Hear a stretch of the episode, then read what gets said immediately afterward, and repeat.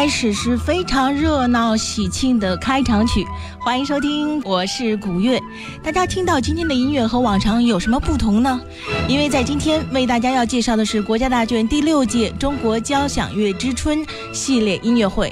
那四月六号呢，两年一届的国家大剧院中国交响乐之春将开启大幕，在二十三天的时间里，汇集国内九支。交响劲旅演绎三十五部中国交响乐经典与新作。那在今天的古典与流行中呢，就邀请著名的指挥家张毅来到我们节目当中。张毅先生呢，同时也是中央芭蕾舞团的交响乐团的艺术总监，以及浙江交响乐团的艺术总监。欢迎。好，听众朋友们，大家下午好。哎，非常欢迎今天张毅来到节目中做客，而且今天我们要讲的是很适合您的话题——中国交响乐。嗯。这个话题从哪儿开始？两年一届，我怎么觉得没想到是两年一届，感觉好像就近在眼前似的，感觉去年就好像有的似的。是因为两年一届，嗯，很快。对。每次每一年的这个印象给大家特别深。嗯。那么我指挥中央芭蕾舞团交响乐团呢，是从这个零八年开始，啊，就是整整十年。啊，十年，十年，就是说每一届我们都参加，嗯。这个每一届那个主题都不一样，尤其到这几年呢，主题越来越明确，嗯，就是以呃中国的交响乐作品为为为为主啊，因为呃我一再强调，就是中国的交响乐作品啊，呃走向国际了，中国的这个音乐也就走向国际了。其实张译指挥看过您不少音乐会，而且每一场音乐会都印象深刻。为什么呢？因为几乎反正我看到的这几场都是张译指挥尽量推行中国本土音乐家的音乐会，无论是老的经典的老作曲家们的音乐会，像杜明新先生啊，还是包括新作品，像于进军先生啊，很多的新作品。那还有包括中央音乐学院的毕业的一些学生，包括像大剧院违约的一些新作品，中巴违约的一些新作品。呃，当然有，还有就是就是大卷那个青年作曲家计划，这个这个这个也是每年，这个很有意思啊。呃，青年作曲家计划，这个是给这个青年作曲家提供一个最好的舞台嘛。嗯。一共已经连续比赛了四次，他跟教养之春正好是岔开的。哎。哎，他就是这个教养之春是双年举办，那个这个青年作曲家计划是单年举办。在很远的，那青年作家计划基本上都演年轻作曲家的作品，大概基本上都是，呃，我指挥到现在基本上都是，起码是八零后的，都是八零后创作的，就是说，其实还是给中国这个交响乐做出一个梯队吧。对我们不只是有那些老作品，什么春节序曲这些，其实，在今天，我觉得有更多的新作品，而且有了一个特别好的音乐机制，有乐团演奏，指挥家们来乐团来违约，指挥家们演奏，还有很好的像刘达这些的录音系统，还有很好的像我们的播出系统，还有包括大剧院等等这些，所以我觉得真的是交响乐之春这名字起的也很好。春天到，现在对春天到了。来说说吧，这期在今年的九支交响乐团呢，张毅指挥呢有两场音乐会，嗯，分别是四月十八号的浙江交响乐团音乐会，以及四月二十一号的中央芭蕾舞团的交响乐团的音乐会。啊，是的，呃，因为我担任这两个乐团的总监嘛，嗯，所以而且我每年在大剧院指挥的这个音乐会很多啊，尤其在这个中国音乐的这个推广上。所以呢，那么我带的这两支乐团呢，这两次这次到这个国家大剧院来演出呢，也是都是这个今年的主题就是全部都是讲讲好中国的故事嘛。嗯。那么四月十八号这一场呢很有意思，就是是于金军嗯老师的这个作品专场，实际上是。那么于金军老师呢？这个近几年可能为大家越来越所熟悉了。之前因为他一直旅居在海外三十多年了。那么随着他最有名的一个作品，就是叫钢琴变奏曲《小星星》，拿小星星做了一百二十六个变奏，在这个国际上获了很多大奖。就这几年啊。那么就为，因为现在这个传播是网络传播最迅速嘛，对吧？那么这个通过网络的传播，然后那个上海，呃，音乐出版社给他出版了这个乐谱。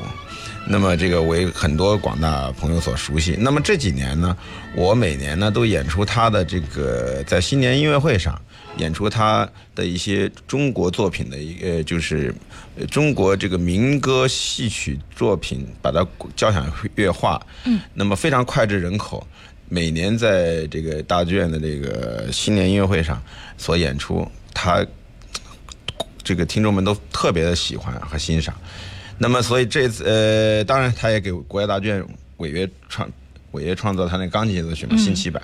那么，我就推荐到这个浙江交响乐团呢，呃，这个违约他写这个社戏，因为于金军老师他真的是，呃，既是这这个技术非常棒，他除了在中央音乐学院学习完了以后啊，到日本到美国去留学，然后在澳大利亚生活，那么他这个中国传统的这个功底啊非常强，所以我就觉得，尤其是戏曲功底非常强。所以呢，他在这个社戏当中呢，我就第一就是就是邀请违约这个他来做这个社戏。所以呢，嗯，这个社戏是一个去年完成的啊，但是构思了大概有两年多。那么以这个浙江的这个地方戏曲啊，所以嗯，创造是有其中用了这个少剧、嗯，越剧。和婺剧三种形式在里边啊。其实我印象中，好像去年采访过您关于他的新奇版。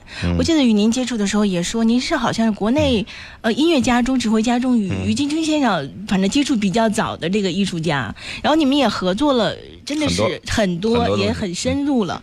所以说对他的作品，您真的是比较了解。那接下来呢，呃，也有一段录音，我们来听听于金军先生的社戏的。我们听一下第三乐章吧。第三乐章是这个物剧。好。嗯。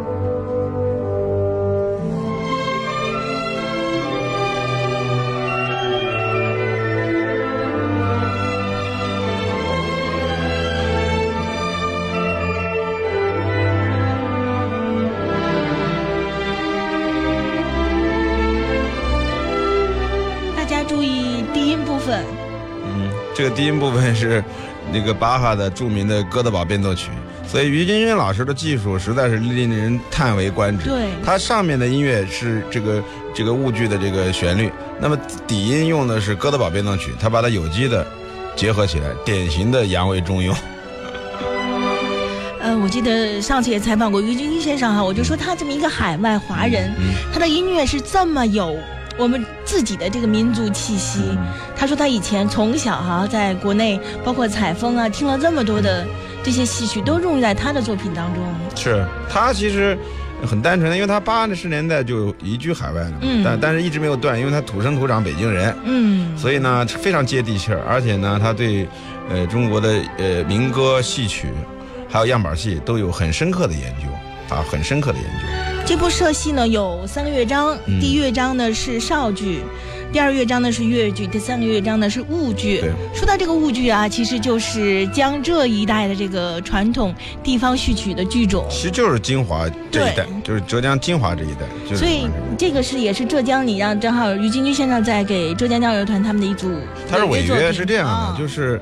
就是我不是当了这个浙江呃一五年呃一六年开始担任这个浙江交响乐团的艺术总监，嗯，那么浙江交响乐团呢就一直是有他这个创作他那个呃这个呃三部曲，一个是这个《山海经》，嗯，是一个是《唐诗之路》，那么第三部就是社戏，社戏正好是接地气儿草根的，对。那么在社戏这个当中呢，那我就推荐了于金军。那因为于军老我因为我刚才说了于军老师的这个特点嘛，对吧？那么就就就去这个就是去采风，采风完了以后，对于老师呢也是有很深的这么一个这个这个触动吧。嗯。然后就把这三个，然后特别西洋化。你比如说，他这个第一乐章虽然叫这个少剧吧，但是它叫叙事曲。那么叙事曲这种形式是这个西方的这个这个题材，对吧？那么题材呢是。这个少剧的这个三打白骨精，主要从这里边取出来，那就这两个把它结合起来了。那么它作为一个叙事，三打白骨精，在第一乐章的时候，他就讲怎么三打，对吧？但是又用的这个这个这个少剧非常典型的这个这个这个音乐。那么第二乐章呢，这个越剧，越剧随想曲，大家知道越剧是比较。抒抒情缓慢，对吧？那么正好是作为乐乐这个交响乐的二乐章当中是非常合适的。那么其中这个引用的呢，就比如说有《梁祝》的一些片段，然后还有一些就是这个这个《红楼梦》天上掉下林妹妹这个片段，这这大家都为大家所熟悉。可是呢，它音乐演奏呢，演出出来呢，它是一种西方的表现手法出来的。那么最后一个乐章是这个这个这个婺剧，婺剧它叫狂想曲。啊，就是很热闹，因为这个这个呃，婺剧它用的这个三请樊梨花的这个这个题材，对吧？那么在这个过程当中，它除了刚才我们说的，刚才有固定低音是巴哈的固定低音，然后二十四个变奏，然后最后是。把这所有的这个东西做，因为社戏最后，因为社戏是民间的，大家是这个一到这个这个这个这个节日的时候，大家所有的戏都搭戏台然后唱。那么唱的时候，大家其实是有比较的，就大家像擂台一样比。那么最后表现的就是大家在狂欢，就是这边社戏这个婺剧也在演，少剧也在，越剧也在演，所以就是大家所有都在演。那么他用他非常令人瞠目结舌的这种技术，把所有的东西。都在最后的这个 coda 中曲当中全部体现出来，最大的这个戏剧冲突在里面。对，您继续说，我往后面快进一点。好，然后我们来听听这个。我觉得有时候真的是这样，有时候我们看西方的电影也好，其他的文化也好，我们老觉得里面有很多的内涵隐身。其实我们的作品也正是这样，然后更是有更多的这个隐身。我们来听听这段，还没到呢。对，差不多了。对，这是最后。对，这是最后，这个是一乐章，这个旋律是一乐章的旋律，这是三大白骨精的旋律，然后这个插入，对，它全部的就所有的音乐全进去了。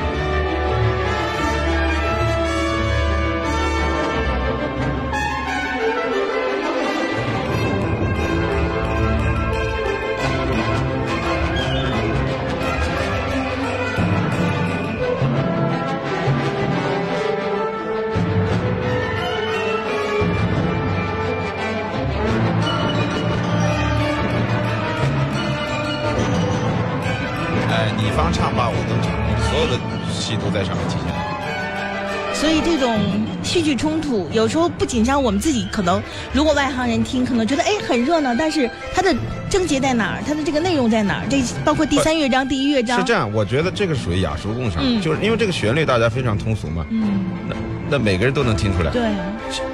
从学术上来说。那这个是作为谱例可以讲的，嗯对吧？这个浮调，当梆乒梆梆，天上掉下一个林妹妹，你看没有？这个音乐出来了，对吧？这是二乐章的情绪。所以从学术上来说，甭管在国内的学术教学，还是在西方的学术教学来说，它这都是可以引为这个范例的。对。而且这个创作是创作于二零一六年，就是去年创作的。那就是说，那我们今后我们创作，对呀，就说我们到底这个什么样的音乐，大家真正去喜欢，唱的。来，三七范例化的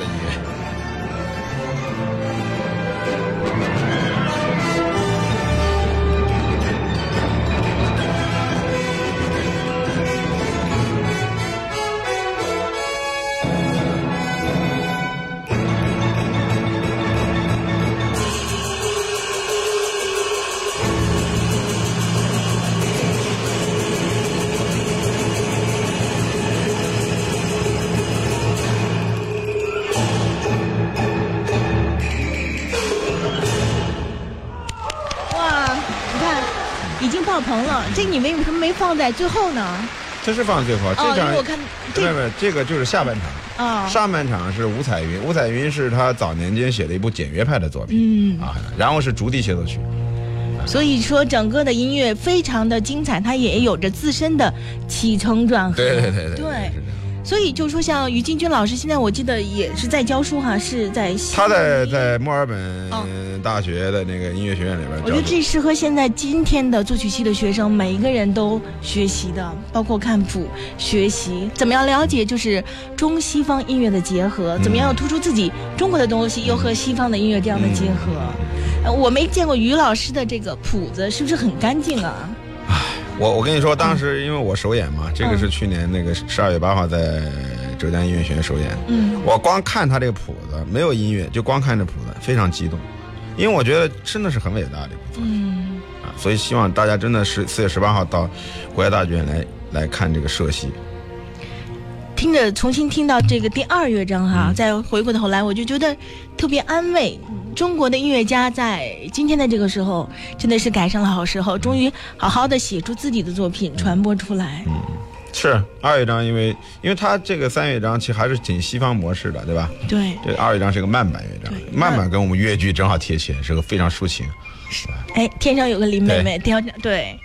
不过时间不够了啊，我们不能只说这四月十八号这场啊，我们来说您指挥的另一场音乐会吧。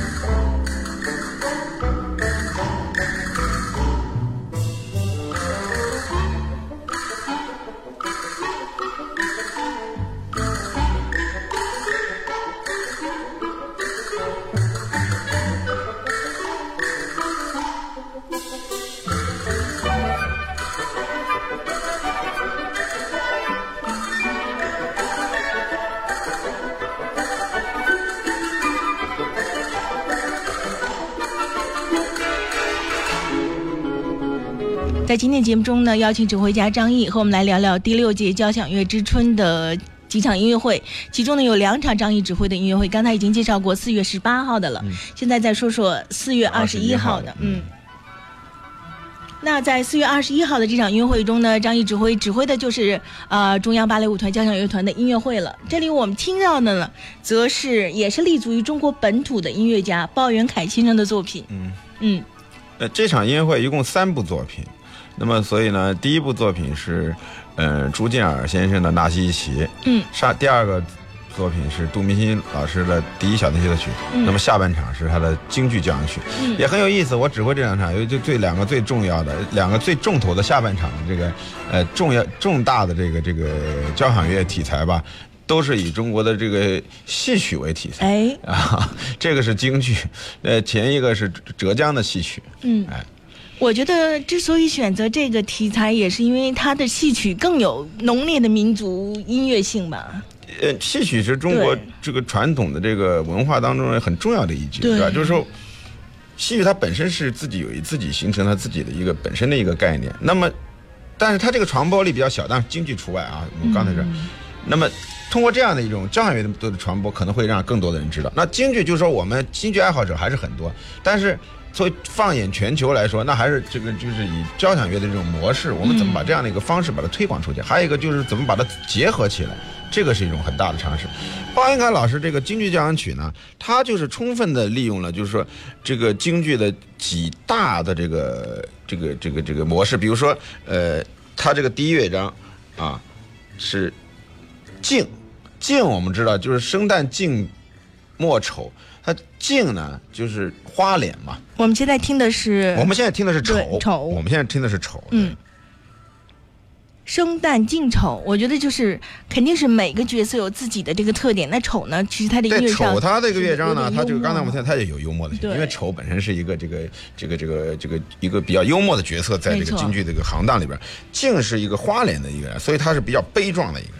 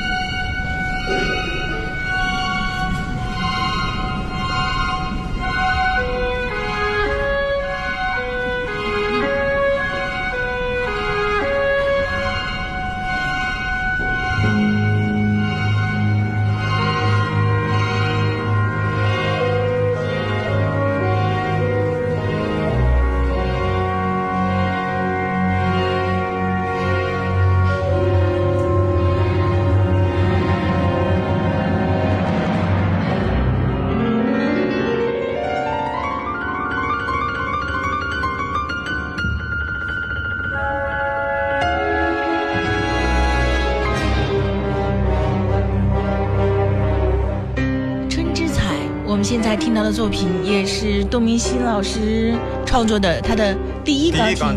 对，欢迎继续收听古典也流行。今天呢，为大家介绍的是国家大剧院的第六届中国交响乐之春，第六届了，没想到有那么多届了。那要是双年一份的话，已经第十二年了。呃，就第十年嘛，因为一不算零嘛。对，一算。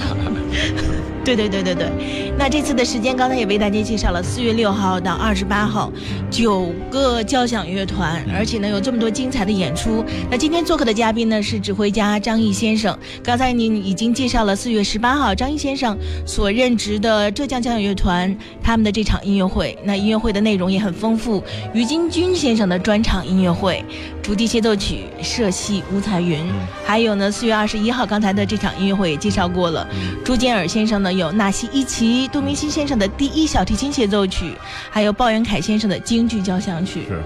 那这里呢，我们现在听到的是在去年的一个录音哈。那我们今天主要对对，是中巴的，联合中巴的陈萨弹的这个钢琴协奏曲，也是杜明新老师。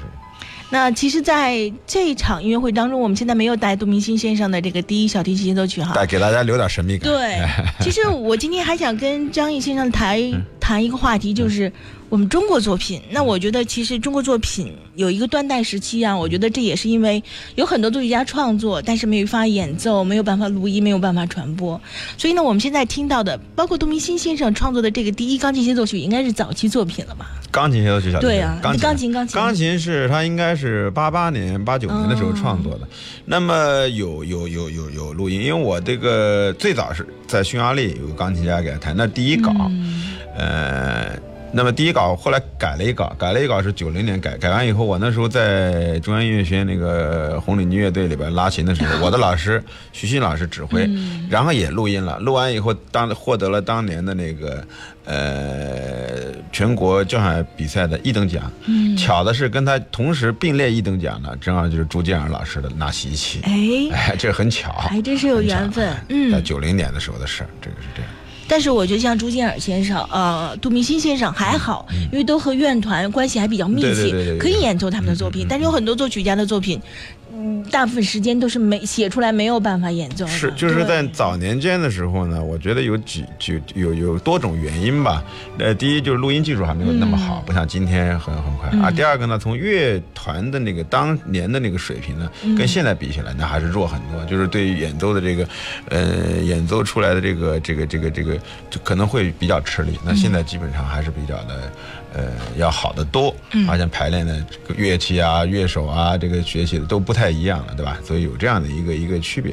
但是从作品的角度，从今天，那我像我们今天再去重来去演以前的作品，那质量啊，还有这个录音的这个质量，那还是会不一样嘛。包括前一阵我们给黄自先生录的他那个，对我正想说百年前的作品，对百年前的作品，因为一一直都没有找到很好的版本，我们今天重新再去录的话，那还是感觉不一样。那最后黄自先生的儿子他也觉得表示非常满意。嗯，其实我在想，你觉得百年前的中国作曲家创作这些交响作品，跟中间啊，还有现代作曲家作品，你觉得差别很大吗？嗯，它还是主要分几个阶段。中国的这个交响乐呢，一个就是说四九年之前，四年之前基本上还是属于呃完全不太成熟啊。那个时候中国本身也没有那么稳定，对吧？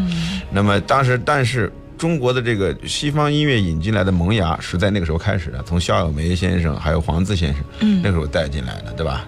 那么他们在西方学习，然后把这个火种啊带到了这个这个这个中国，对吧？因为原来在中国两个团，我们知道一个就是工部剧乐团，那但是工部剧乐团虽然在上海一八七九年成立，但是全是外国人。啊，中国或者到后来很后期了才有零星的几个中国这个年轻人，还有就是一九零八年成立的哈尔滨交响乐团，那基本上都是俄罗斯人，所以基本上中国人没有从事这个东西。那么从中国人开始学习这个，就是从肖爱梅老师和黄自先生那个时候，他们把这个火种从西方带到了中国。那么四九年是一个很重要的一个时期，就是新中国成立。那么那个时候我们主要是向这个苏联和这个东欧去学习，我们派了很多留学生，包括当时朱建尔老师、杜明新老师、吴祖强老师。啊，包括指挥家李德伦先生，嗯，啊，韩中杰先生，他们这一辈都是在那边学的。学完以后，那我们主要的方向是这个创作方向，也都是这个以苏联和东欧这个这个为主，是吧？那我们跟西方不太接触啊。等改革开放以后，那么全面打开，那么美国、西欧这些东西都进来了。那么到了二十二十一世纪以后。乐团全面发展，就从中国的角度来说，甭管是演奏家也好，还是这个作曲家也好，还有这个指挥家也好，他乐团开始全面发展了。那么大量的海归人才也回到也也回国服务了，所以这个就是兴起了一个新的一个一个一个一个一个一个新的一个一个一个时代吧，等于是。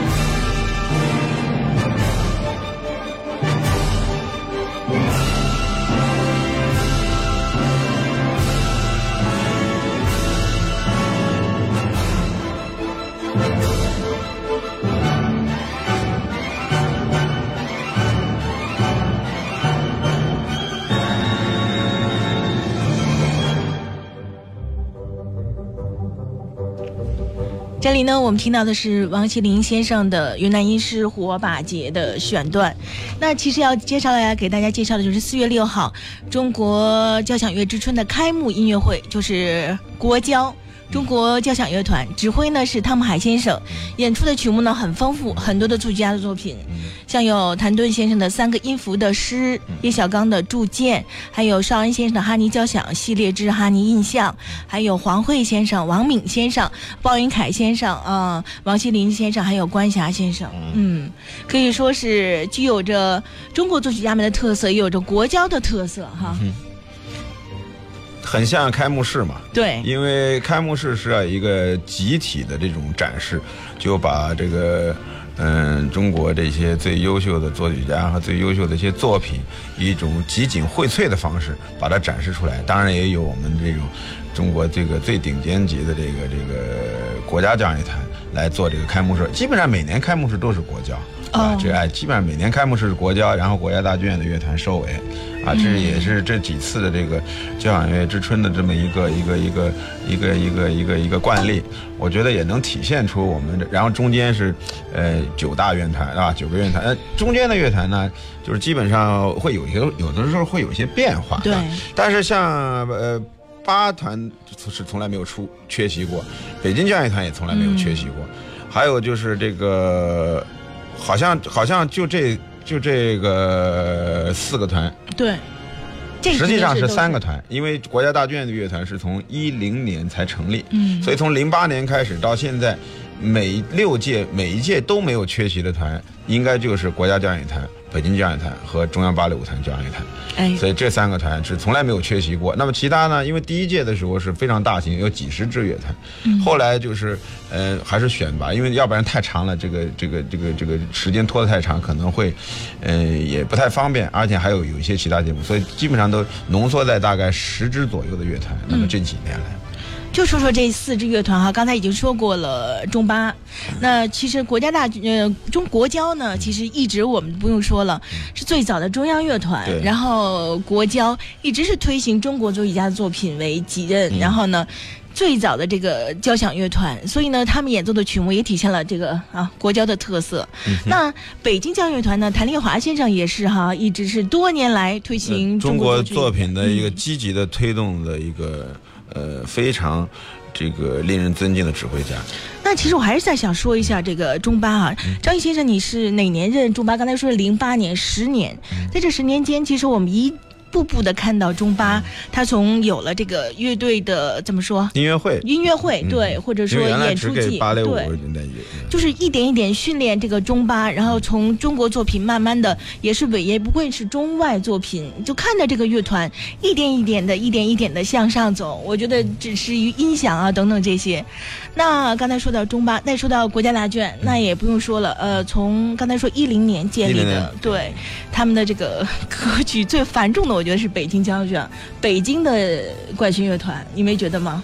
他他他这个担负的这个任务非常多，因为他的歌剧啊，嗯，任务就很重，因为那个。嗯，国家大剧院每年原创歌剧都很多，再加上一些这个这个西方的经典歌剧，所以这个歌剧工作是非常繁重。那么他们呢，又又有很多的这个呃交响乐的音乐会，包括还有巡演，还有一些这个给中国这个呃作品提供平台的这么好多，你像这个什么交响中国风，对吧？然后青年管那个作曲家计划等等，类似很多这样的对推推广新作品的，所以他们的工作确实比较繁重。对。那么，但是一直完成的都非常好。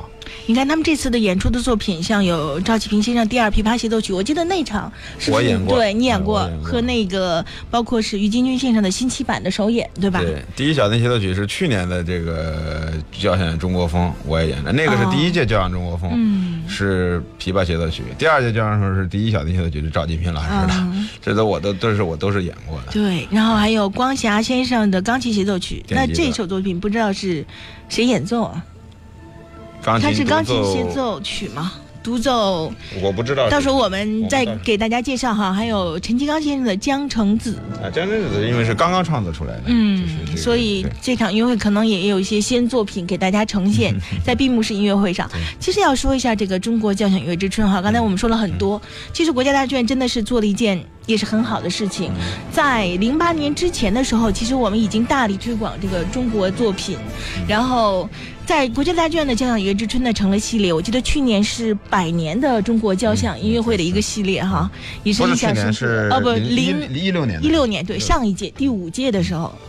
那么在这次的音乐会当中，也还有今年是第六届，刚才介绍过了四个团了。嗯，再来说说那个我我说一下，那个四月六号这开幕式是由我们国家非常著名的指挥家汤姆海先生来执棒。对，这场音乐会由汤姆海先生来。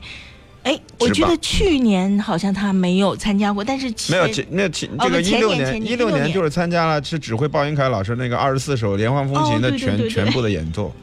对，是这样的，这是也是很重要的一个一个一个活动。嗯，你看，其实在这个今年的指挥上，有汤姆海先生、陈其阳先生，这是老一代的指挥家哈。对。然后还有这个谭丽华先生，陈斌。陈斌是中央音乐学院的这个一个很优秀的年轻的指挥家。嗯。然后他正好指挥这个中央音乐学院的交响乐团，那么这也是一个交响新军，很优秀的一支交响新军。